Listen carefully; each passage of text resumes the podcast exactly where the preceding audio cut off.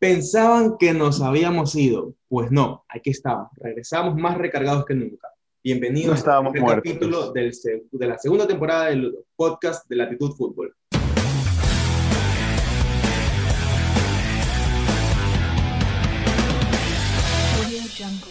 Buenos días, buenas tardes, buenas noches, amigos, oyentes, amigas, oyentes también, eh, sea cual sea la hora del día en la que nos estén escuchando, sea cual sea la actividad que estén haciendo, si están manejando, si se están bañando, si están estudiando, gracias por escucharnos y gracias por esperarnos a que sacáramos un podcast nuevamente, porque nos habíamos perdido realmente dos meses, una pretemporada muy larga, pero traemos nuevos contenidos, traemos nuevos, nuevas formas, nuevas cosas para que todos ustedes estén pendientes de los podcasts de Latitud Fútbol.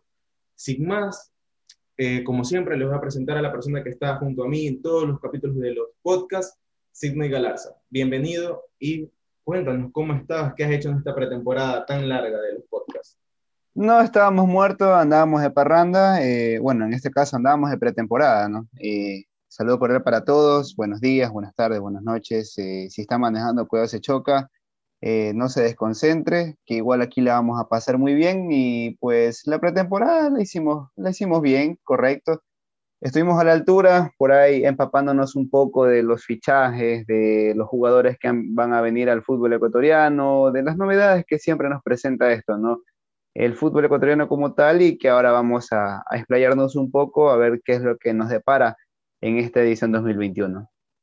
Algo de lo nuevo que le traemos a todos ustedes son podcasts mucho más cortos, así que...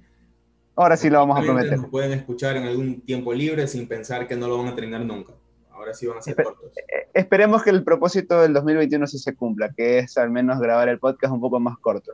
No me hora. Y hoy vamos a conversar un poco de lo que es el inicio de la Liga Pro 2021. Realmente creo que todos lo que, los que amamos el fútbol estamos expectantes, estamos emocionados por este inicio y creo que va a ser una muy buena temporada. Yo tengo muchas expectativas, espero se cumplan, porque el 2020 nos dejó a todos apasionados, todos nos dejó metidos en el campeonato. Yo no, no creo que alguien haya pensado que el 2020 haya sido aburrido en tanto en cuanto a fútbol se refiere en el campeonato ecuatoriano.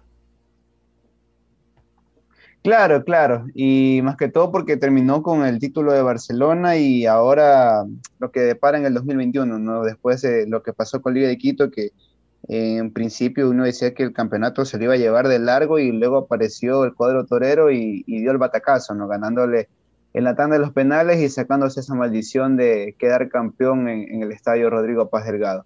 Pero yo creo que el 2020 dejó no tanto la vara alta, pero sí como que esa picardía de, de la incógnita de decir qué nos va a deparar el 2021, con qué nos va a salir o qué cosas nuevas o fuera de lugar nos va a, regalar este fútbol ecuatoriano. Uy, pero la verdad es que el campeonato de 2020, a mí, a mi parecer, sí dejó la vara muy alta, completamente en todos los frentes, porque se peleó hasta el último las clasificaciones a Copa, se peleó hasta casi el último, o bueno, hasta la última fecha, el descenso, y equipos que jugaban muy bien y que estaban peleando descensos, otros que no tanto, que ya vimos que fueron los que terminaron van a, bueno, están jugando, van a jugar en la Serie B este año, pero a mí me dejó la verdad, la hora muy alta. y los fichajes pero ¿sabes por qué sucede eso? están haciendo son también muy buenos. Claro, pero ¿sabes por qué sucedió eso? ¿Por qué sucedió lo de la vara muy alta desde tu perspectiva y yo tratando de analizarla? Es porque en el 2019 la jornada regular de las 30 fechas y el playoff como que no llamaban mucho la atención, o sea, te sacabas el aire casi todo el año para quedar primero caso Macará y que terminó yéndose prácticamente a semifinales. Y en el 2018 la misma historia, llegó un MLEG a la final prácticamente que por la ventana, porque fue el menos malo para mí, porque Liga de Quito termina siendo justo campeón, porque fue el más regular de, de ese campeonato. Después de mucho tiempo vemos un torneo donde hasta lo último se peleaba algo por lo menos. El Deportivo Cuenca que terminó salvando los muebles en la penúltima fecha. El Mushuruna que, incluso estaba jugando con fuego casi que si perdía ante, ante el Delfín, con una serie de, de, configuraciones matemáticas terminaría yéndose a, la Serie B. Y después el Guayaquil City, el sorpresivo conjunto ciudadano que, que clasificó a Copa Sudamericana y que también dio pelea en esta segunda etapa. Entonces, ya hablamos de un campeonato un poco más regular, un poco más parejo, complejo, y que por niveles eh, a uno lo enamora, hablando futbolísticamente, y ahora con los fichajes que se han dado para esta temporada, eh, cada equipo se llevó su pedazo y que se ha armado muy bien desde mi perspectiva y que va a ser muy complicado por lo menos decir algún pronóstico eh, como tal que sea acertado. Hablando de pronósticos, nosotros hicimos un ejercicio en, en Instagram publicando en las historias, una Vayan a verlo. que la gente llene sus, haga su pronóstico, uh, vaya llenando todo lo que, lo que creen que van a pasar la temporada 2021 y realmente me sorprendió que muchos vieran al Olmedo en el descenso. Yo también lo puse al Olmedo, pero dije, bueno, yo lo, lo pongo un poco más por todo lo que pasa institucionalmente, pero creo que muchas personas tienen la misma perspectiva de que este año el Olmedo no va a aguantar. Aunque se ha armado con jugadores jóvenes, pero muy interesantes, y, y creo que podría estar dando como el batacazo de que este año no desciendan otra vez y manden otro equipo al descenso pero muy interesante todo lo demás. La gente igual todavía no cree mucho en el proyecto de Melec, otros sí creen en el proyecto de Melec, otros creen que Barcelona va a ser fracaso, otros creen que el Aucas va a dar el batacazo y se va a meter en segundo o tercer lugar, otros también lo ponen como fracaso, y el 9 de octubre prácticamente todo el mundo lo pone como el equipo de revelación. Sabes que eso quería enfocarme, lo del 9 de octubre, de, que la mayoría de, de los que participaron en esa dinámica en el Instagram de Latitud Fútbol dieron como revelación al 9 de octubre y no dieron como revelación a Lorense, porque Lorense en nombres fichó muy bien. Y en la pretemporada, bueno, no hemos tenido la oportunidad de verlo de manera televisiva, pero los resultados y los comentarios que en la provincia del Oro, claro, incluso, pero sí le ganó, o sea, le ganó el Deportivo Cuenca en penales, pero la sensación de que es un equipo que va a competir eh, es muy buena, o sea, equipos que parecían que pelearon el descenso. Exacto, exacto. Exacto, exacto, más que todo eso. Y, y, se ha armado muy bien, de manera compacta. No digo que es el mejor, el mejor equipo que se ha armado en la temporada, pero en los puestos necesarios donde más sufrió, lo reforzó. y hay que ver cómo se desenvuelve en ese campeonato. de calidad en comparación de lo que era Lorenzo en la temporada pasada. Claro. salto de calidad muy Era candidato fijo al descenso. Exactamente, cuando, y todos pensábamos que este año iba a ser un proyecto muy similar y realmente se ha reforzado muy bien. Por ejemplo, la Chiliera demostró así con el Cuenca, sabemos que es un partido amistoso, pero demostró que para el campeonato ecuatoriano, y a mí siempre me ha parecido que para el campeonato ecuatoriano, para un equipo como Orense o uno de media tabla, un poco más este tipo Guayaquil City, estaba muy bien, podría rendir muy bien. Creo que ahí es algo importantísimo, es experiencia y es calidad pero no, creo que este va a estar muy, muy, muy bueno. Y también algo muy importante que hay que tocar, que justamente hablábamos ahora de, de Patricio Lara, es que este año yo creo que se va a definir mucho por la capacidad de los técnicos. Yo no veo un técnico que para, a mi parecer me parezca, eh, para decirlo entre comillas, malo, que no esté capacitado o que por lo menos tú digas, este técnico va a tener muchas falencias. Por ejemplo, el mismo técnico del Olmedo, Troviani, demostró cosas interesantes en la Liga de Puerto Viejo, revivió esa Liga de Puerto Viejo y le dio... Y eso, y eso que solamente tenían tres partidos nada más. Claro, y todo el mundo vio un cambio importante en esos tres partidos y que demostró que podría darle, le dio un poco de esperanzas a ese equipo. Está Juan Carlos León, se llama el de octubre, ¿verdad? Sí, Juan Carlos León. Cosas interesantes y viene con una carpeta también muy buena atrás de él de informativas, lo que hizo el, Exacto. el 9 de octubre y lo que ha demostrado estos partidos no ha perdido ningún amistoso y ha demostrado que puede hacer jugar a su equipo de una forma competitiva. Yo creo que este año también se va a definir mucho por eso. Todavía los títulos que ya conocemos, Repeto, este, regresó Pavaro, un técnico interesantísimo.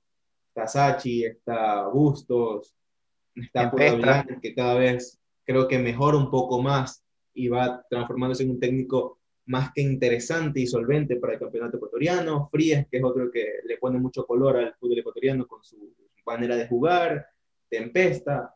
No ve un técnico realmente que sea anticompetitivo para su equipo. Claro, y justamente mencionabas eh, algunos nombres que me parecen muy buenos. Primero, el de, el de Favaro, que me parece injusto cómo lo trataron en el Nacional, no se respetó su proceso, pero ahora tiene la oportunidad con el Macará y me tiene... En el Aucas, lo sacaron. Eh, en el Aucas, no, en el Aucas también, claro, en el Aucas también. Pero algo me dice, o sea, no sé, tengo, tengo como una ilusión con este Macará. Me, se me parece mucho al, de, al Macará de Paul Vélez eh, en esa transición de la Serie B a la Serie A, en el cual logró que el Macará sea un equipo competitivo y que no sea un equipo ascensor. No, sé por qué, no sé, por, nombres, claro, claro, porque características totalmente distintas. Favaro es un poco más ofensivo que, los nombres de, los jugadores. Tuve características totalmente distintas a las que tenía Paul Vélez. Claro, claro, no, yo me refiero al proceso, me refiero a, a cada uno cómo se puede desenvolver este Macará que quizás tuvo un bache en la temporada anterior, pero ahora con, con, con Eduardo Favaro y tras eso cómo, cómo es su estilo de juego, lo invita a soñar a uno, soñar en sentido de que vuelva a ese Macará competitivo porque el año anterior me parece que no lo fue. En algunos partidos es verdad, sacó puntos importantes, pero así mismo perdió puntos inverosímiles.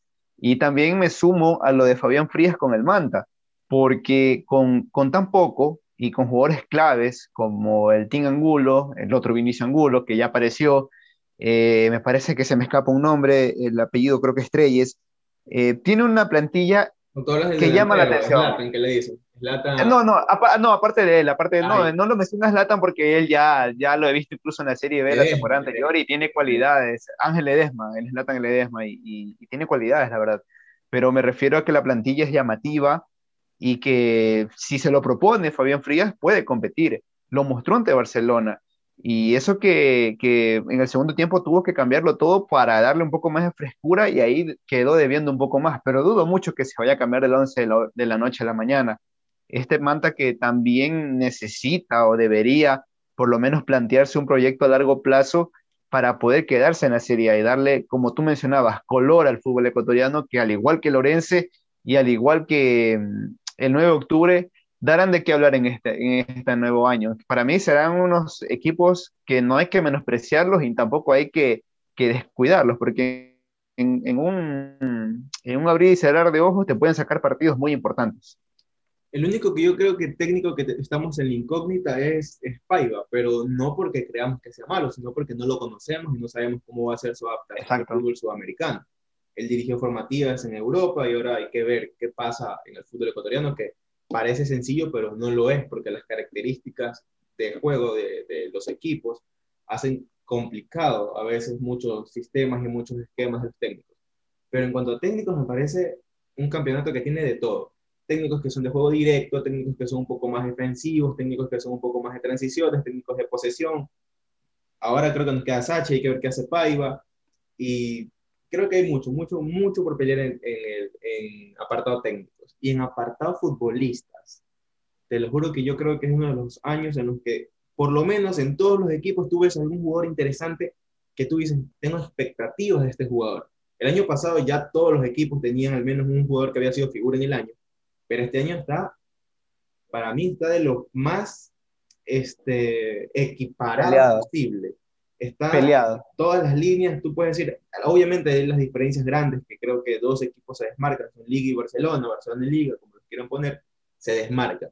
Pero después creo que todos pueden pelear. Con inspiraciones diferentes, pero pelear en campeonatos.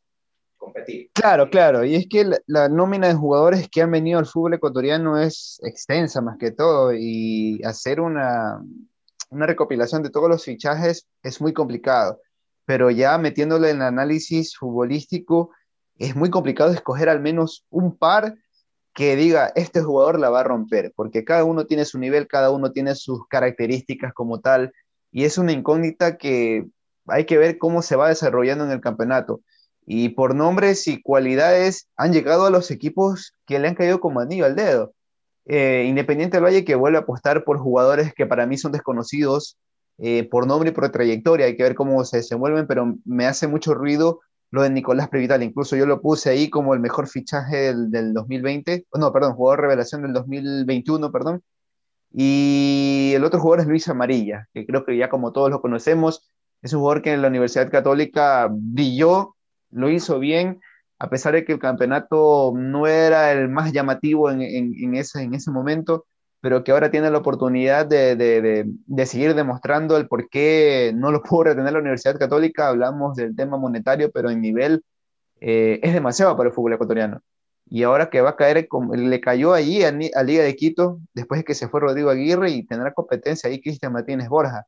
Me atrevería a decir que si Martínez Borja se descuida un partido, Luis Amarilla va y le termina ganando el puesto.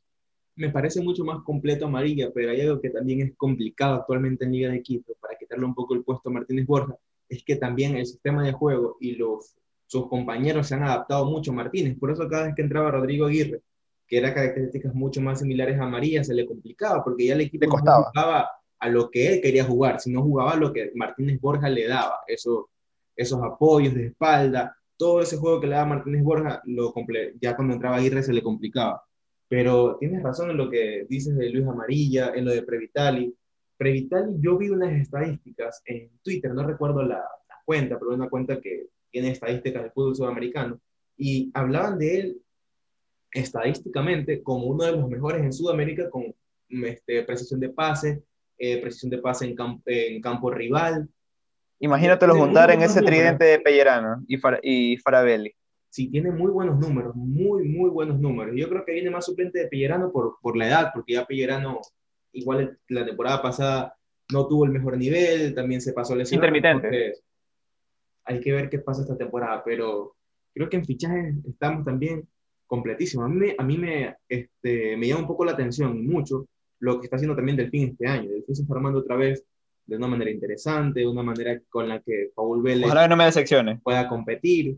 Yo creo que este año no nos va a decepcionar, porque Paul Vélez algo demostrado que es competitivo. Quizás ya no va a ser el delfín de Bustos que tú esperabas que te peleara primeros cuatro lugares, pero no va a ser el delfín de la temporada pasada, cambiando de técnicos a cada momento y que terminó quedándose sin competir en ningún torneo internacional después de, creo que tres años seguidos que estuvieron ahí. Eh, lo del Aucas también, el Aucas se está armando de una manera interesante. De una manera en la que... Ese, ese Aucas, si no, si, no, si no queda cuarto o quinto, es de sección para mí. Por eso yo lo puse. no queda cuarto o quinto, es de sección. Yo lo puse de sección. Y yo lo puse en Sudamericana. La gente va a decir, ¿cómo vas a poner, este, decir que te, va a ser el equipo de sección, pero va a entrar en séptimo lugar? Creo que lo puse sexto, Sudamericana. Claro. Es porque obviamente ya con este equipo tú esperas que te pelee un poco más. Ya no repitas. Claro. Tú esperas que ya este equipo armado con. Por el, es más ya completando un poco, tapando un poco la carencia que tenía del medio campo, que siempre se partía con Tapiero, la defensa, contratando ya jugadores, lo dijo el mismo Soler y Tempesta, jugadores de, las características que ellos necesitan para poder utilizar ese sistema de juego ofensivo.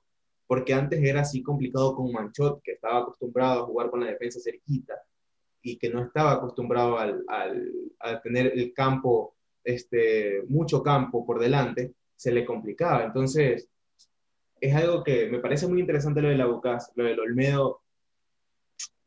Va ahí, lo del nuevo octubre. que se otro, otro nacional, otro nacional. Lo de Guayaquil City, a mí me parece que Guayaquil City esta temporada ni siquiera va a entrar a Sudamericana, porque va a estar en, en reconstrucción.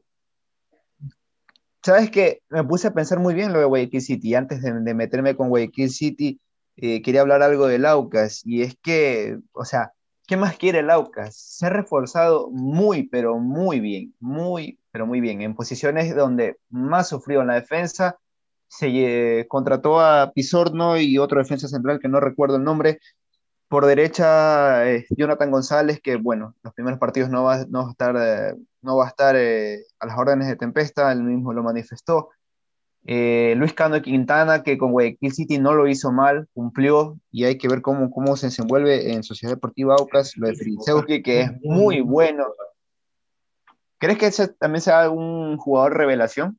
Yo creo que, más que revelación, yo creo que se va a terminar confirmando, porque ya creo que el año pasado en el City fue revelación, porque de la nada apareció y, y comenzó a competir muy bien y jugaba muy bien por la banda izquierda, metiéndose por carril interior, interior, y yo creo que esta temporada va a terminar de confirmarse espero también, porque igual, por para su suerte, en el Aucas no hay un propietario, por decirlo así, de la parte izquierda, del costado izquierdo, desde que se fue Alvarado. Claro, y le cayó como anillo al dedo allí. También lo de Tapiero, que en técnico universitario fue un trabajo infravalorado lo del colombiano, incluso hace unos minutos se, se realizó el premio de la, de la, Liga Pro a los mejores de la temporada anterior y y me llamó mucho la atención de que no esté ni siquiera nominado, ni siquiera entre los tres primeros, o, al menos un premio, por lo menos a Tapiero, que lo hizo muy bien. Estuvo nominado, creo, ¿no? No, no estuvo. Ni siquiera estuvo nominado, entonces eh, me termina decepcionando un poco que no esté él y que ahora con el Aucas tenga esa oportunidad de seguir mostrándose y de seguir eh, poniendo presencia y más que todo eh, colora al fútbol ecuatoriano eh, por su estilo, por su calidad de juego. Yo creo que le cae como anillo al dedo a Tempesta porque es una posición donde más sufrió, donde Johnny Quiñones prácticamente sufrió bastantísimo. ¿Cuántas veces no lo este pasaron por, por encima? a Johnny ya lo ubica en el lugar que él debería Exactamente. un 8, que Se le está yendo el tren, se está quemando, creo yo. Sí, es una... Él ya, ya Tempesta igual dijo que este año sí, él está considerado para ocupar ese puesto, el que dejó Sergio López, entonces esperemos que este año ya pueda Ojalá y sí. un poco más con lo que él sabe hacer, porque es un jugador que me encanta y que para mí tiene nivel de selección cuando está bien. Ahora imagínate enfrentarte a Laucas y que en la delantera esté la Tu Ordóñez o Fidrisewski. Desde ya no, o sea, no te digo que va a haber muchos goles, pero desde ya te digo que van a ser un duelo muy interesante con las defensas rivales. Creo que va a haber muchos goles, por parte más del polaco. Ahora sí se va a soltar. Este año va a tener. El juego ofensivo del Aucas le favorece demasiado. Nos dimos ah, sí, sí, es verdad. jugadores como Figueroa y como Sergio López. Bueno, Sergio López estaba acostumbrado más a anotar una buena cantidad de goles. Terminaron con más de 10 goles, si no me equivoco, Figueroa y López. Permíteme, señores. Permíteme soñar, es, permíteme soñar eh, esa dupla Víctor Figueroa con Fidicioski. Permíteme soñar, nada más. Barcelona va a tener que. La verdad es que tengo muchas expectativas con el Aucas, pero así mismo creo que va a terminar decepcionando un poco y creo que va a clasificar a zona. Ojalá que no. Ojalá que no. No es tan Yo creo que pero para lo que armó esta temporada terminará siendo un poco penoso. Tempesta ya, debería, ah. Tempesta, ya debería ponerlo en las concentraciones, incluso juntarlo esos dos, desde ya, incluso que se pongan a jugar play los dos, no sé, tomar mate, conversar, cosas así, que los junte incluso desde los entrenamientos. Si te has puesto a pensar que yo creo que este año es de los pocos en los que la católica nos causa menos expectativa. ¿Sabes que sí? Hablamos Porque, de todo menos de la católica como expectativa. Exactamente. Es que ya ha venido desde años atrás con lo mismo, pues. Se refuerza o juega muy bien. no se reforzó tan bien. No, no se ha reforzado muy bien. Y eso creo que hay que, hay que destacarlo, lo de la Católica, que no, no ha hecho refuerzo ruido. Sí, se fue Jason Chalá. Jason, Jason que sí, se fue Jason Chalá. Yo también.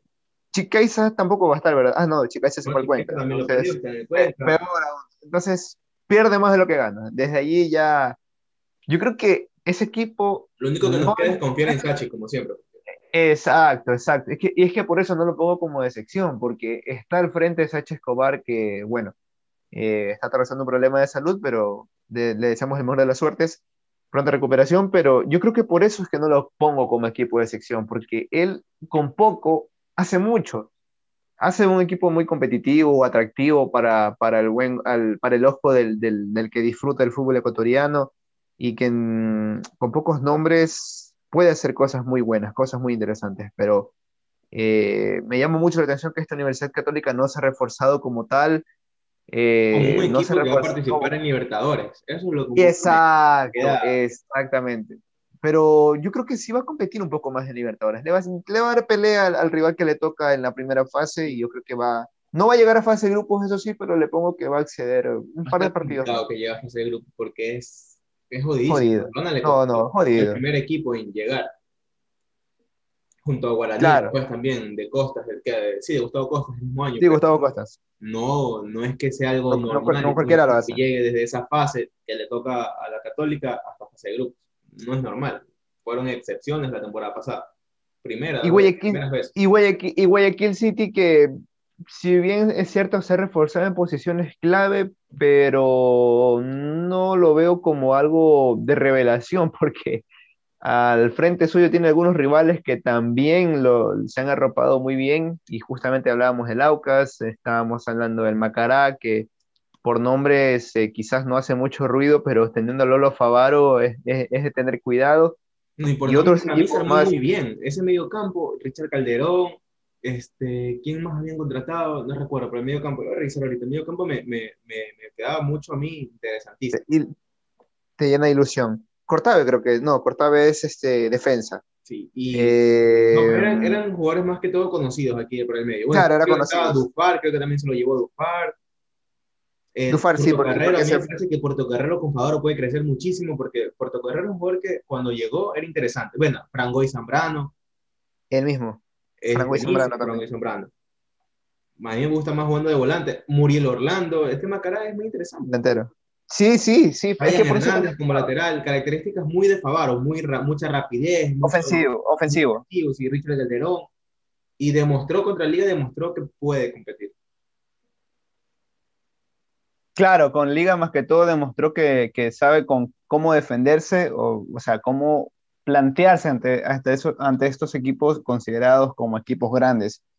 Y bueno, eh, te mencionaba la Guayaquil City. Eh, hay que ver cómo se desenvuelve en Sudamericana y hay que ver cómo le va en la Liga Pro. Gran apuesta que tiene Paul Gavilanes, eh, se ratificó Fernando Gaibor, se arropó con Manu Valda, Marcos Caicedo, Ángel Quiñones, Jorge, no, Miguel Parrales, que, que, todavía sigue en Guayaquil City, pero... Mediocampo es lo que me gusta del... del... Exacto, a eso voy, el mediocampo, todo, ropa muy bien y yo creo que es el momento apropiado de que aparezca Kevin Zambonino.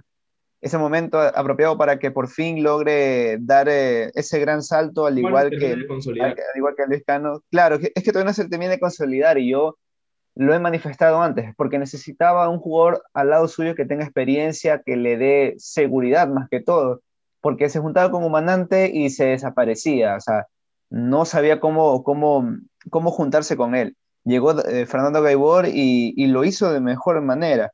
Y incluso antes de que se confirmara lo de Gaibor, yo decía, ¿qué va a hacer con David Novoa? Y eso que no lo contamos a David Novoa ahora, que es otro jugador muy interesante sí, jugador muy interesante, que le puede aportar mucho a Guayaquil City. Pero en líneas generales yo creo que este, esta Liga Pro va a estar muy divertida, muy divertida, la vamos a pasar muy bien. Eh, me atrevo a decir que incluso va a ser más que el de 2020. No sé a ti, otro que también me decepciona un poco a mí es el Cuenquita. No me toques al Cuenca, por favor. Me gusta. No, no, ¿qué le pasa? Me termina como que, íbamos bien, íbamos bien. Íbamos. Diciendo, me termina diciendo mucho que este año va a sufrir otra vez. Creo que menos que la temporada pasada, porque y hay un mejor esquema. yo, yo, creo que se, yo creo que se, yo creo que lo va a sufrir en los primeros en los primeros partidos hasta que se acople. Yo creo que lo va a sufrir en los primeros partidos, pero el resto del campeonato no lo creo. Por la falta de calidad, o sea, es cierto que le falta un poco de calidad. Obviamente la puerta Chicaiza, por ejemplo, hoy contrataron a, a Baby Naula. Naulita. Oye, ¿sabes que Yo pensé que Naula tenía más años. No, tiene nuestra edad. Pero no, tiene, tiene 22. Tiene nuestra edad. Y, y, yo lo escuchaba a Naula desde hace mucho tiempo. Es que Naula cuando debutó tenía 16 años, me acuerdo, en el 16 años, ¿no? Y ese man la rompió, metió como 10, 11 goles con 16 años en Liga de Lógica, que parecía que iba a ser la gran estrella, porque el fútbol ecuatoriano es muy complicado un jugador con 16 años. Y yo, y, yo a los 16, y yo a los 16 años jugaba en PlayStation 2 yo estaba jugando PlayStation también, me acuerdo que estaba el, el, sudamericano, pero bueno, Baby Now, la otra que se queda. Todavía, no, todavía, todavía, no, todavía no llegaba la Libertadores ni la Sudamericana al PES todavía. Para que, para, ahí nomás, para que sepan cuánto tiempo ya lleva Naula en el fútbol ecuatoriano. No, pues en el PES eh, sí estaba. No, todavía no llegaba. Bueno, para uno que, para uno que, para uno que tenía, para uno que tenía PlayStation 2, para uno que tenía PlayStation 2. También, pues. Si yo, por ejemplo, yo jugaba, cuando tenía el PlayStation 2, yo jugaba en el PES 2011, PES 2012, me acuerdo que jugaba con Liga de Quito, Barcelona casi no salía. ¿El Deportivo Quito? Nacional, Deportivo Quito, sí, porque estaba la Libertadores. La Sudamericana sí no estaba, pero la Libertadores sí estaba. La, Libertadores y la Champions.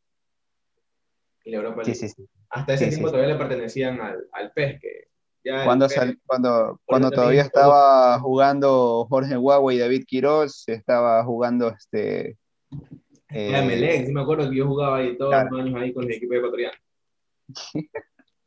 el estaba el X González estaba ahí. en Liga, me acuerdo que después el mismo. X González, estaba el Pirata. Pero no, sí estaba la Libertadores hasta ahí, hasta esos años. Más o menos perdió la licencia como hace dos, tres años nomás. Claro. Hace un año nomás, por si recién. Hace un año, hace un año, hace un año, hace un año. Hace un año porque se lo llevó, se lo llevó FIFA. Oye, sí, ¿y sabes qué te estaba viendo aquí? Yo no sabía que les daban una biela a los jugadores que eran premiados a mejor jugador en su posición. ¿No viste? Yo, yo estaba viendo... Que sí, sí vi. Imagínate el Quito Díaz. imagínate el Quito Díaz. Imagínate el Quito Díaz que se llevó como cuatro premios hoy. Eh, no, pero creo que eso solo le dieron cuando quedó. Ah, no, sí, también le dan una biela no, al mejor jugador del 2020. Claro, pues se lo llevaron al, al mejor, al mejor y el anillo. Para que vean nomás. Me sorprende que igual está creciendo mucho también eso de la Liga Pro, en los premios, en cómo da. Recuerdo que antes solo eran premios eh, los daba un periódico. la, AFE, la, la, la, AERE, perdón, AERE, la, AFE o AERE. Ellos hacían un evento. Pero era solamente entre los jugadores, no es que le daban cabidas a, a los periodistas o a los hinchas como tal para que voten. No, votaban entre los jugadores, exactamente. Los jugadores votaban, sí. Exactamente. Ahora sí se le da un poco más de cabida y me parece muy interesante. Creo que es la, segunda temporada que, que, hacen eso. Sí, estamos creciendo mucho. Eso también es otro importante, o sea, destacar que se está creciendo muchísimo también en eso y, espero que esta temporada 2021 siga creciendo en ese tipo de cosas. Hay cosas por mejorar que a mí, para mí, siempre me han estado mal, pero ya veo también, revisé la página de Hacer Liga Pro, que están haciendo un control económico que me parece perfecto, pero igual hay por fin que siento que deberían ellos introducirse un poco más, viendo casos como el del Olmedo, como el del Nacional, pero hay cosas que también están siendo interesantes. Antes no habían premios, antes no había una página, no habían estadísticas, Mm, no había nada, literalmente el fútbol ecuatoriano parecía, era profesional, pero no parecía profesional, y ahora me parece increíble. Está mejor estructurado y esperemos que las cosas sigan mejorando y que sea el comienzo de algo como que, que dure bastante tiempo y que sigamos diciendo que nuestro fútbol es uno de los top de Sudamérica, no solamente hablando dentro de la cancha, sino también la parte administrativa, que es lo que todavía hay que mejorar y lo tenemos a la vista y hay un club que tiene nombre y apellido y es el que presenta el que más fichajes ha tenido en esta temporada. Creo que es una plantilla completa, casi 23 o 24 jugadores, si la memoria no me falla, y eso que un par se les cayó. Oye, pero, ¿sabes qué? Hablando de otra cosa, ahorita estaba pensando que hemos hablado todo y por eso se dan cuenta un poco las personas que, que queremos con la actitud fútbol hablamos prácticamente de todos los equipos y muy poco tocamos a Emelec, Barcelona y Liga de Quito, porque Ese es el punto. Forman 16 equipos, no solo Barcelona, Emelec y Liga de Quito. Ese es el punto. Hablar de, del fútbol ecuatoriano, pero más allá de un Barcelona, de un Emelec, de un Liga de Quito, porque ya sabemos la filosofía de cada uno de ellos, ya sabemos cuáles son sus En todos los programas, todo el día en Exacto. Pocos son los que te hablan de Aquí hablamos de Lorenzo, hablamos de Laucas, del mismo 9 de octubre. Ahora sí, oye, ahora sí, para allá. Esa es la apuesta, esa es la apuesta. Creo que nos pasamos un poco el tiempo que queríamos. No, tenemos 31 minutos. No te ya, pero ya para allá no hay tanto. Demos lo último ahí para despedirnos de la gente para que vean que cumplimos.